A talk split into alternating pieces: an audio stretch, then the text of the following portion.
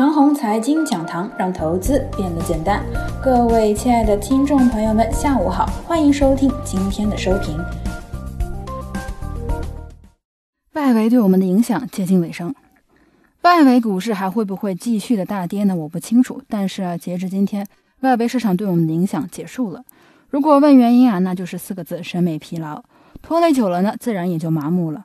外围跌成这样，也就这么回事儿，再恐怖啊，也不会比这更恐怖，也就见怪不怪了。外围影响的边际效应大幅递减，今日便是拐点，而昨日是国内股市的内在气度由强转弱的拐点。这两句话是不是有矛盾呢？这是两回事儿，一点都不矛盾。前者说的是外围对我们的影响结束了，接下来的呢要看自己，而我们自身的气势已经减弱。气势怎么理解呢？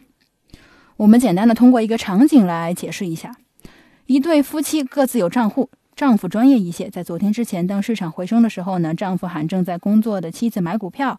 此刻啊，妻子会问满仓还是半仓。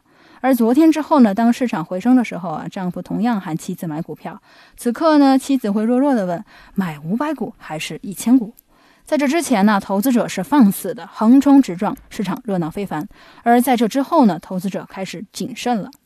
会有意无意的减少交易的频率和交易的单量，市场的强弱拐点呢自此而来，体现到指数上啊，成交量逐步下滑，市场即使涨上来，猛烈程度呢也大幅下滑，纠结程度大幅上升。是何原因导致投资者这样的改变呢？国际市场最近频繁的拖累国内股市，让投资者从乐观积极的状态呢，回到了理性和谨慎。说的通俗一些啊，最近国际股市下跌，我们虽然没有跌多少，但是呢，广大的投资者有点害怕了，短时间内已经回不到之前爽快的状态。根据上文呢，我阐述一下个人对接下来市场的看法。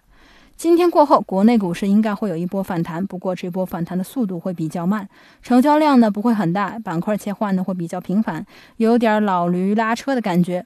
之前的上涨那叫野牛奔腾，等老驴拉车的一小波上涨结束之后啊，应该进入大 A 独特的阶段，全球股市都不跌了，可能就我们在阴跌。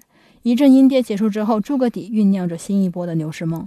不知道下一次发动牛能不能成功，反正本次又没有成功。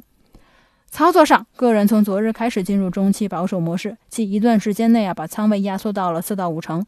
昨天盘中已经压缩到七到八成，今天直接低开，个人没有兴趣继续减仓了，落荒而逃有悖于投资气度。十多年来啊，个人卖出次数千千万，多数都是在盘中大单节节推升之际卖出，从来啊不在大跌中割肉卖股。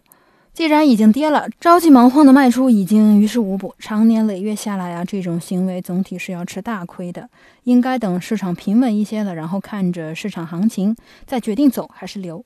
后面还有一波老驴拉车式的上涨，正好呢继续减仓。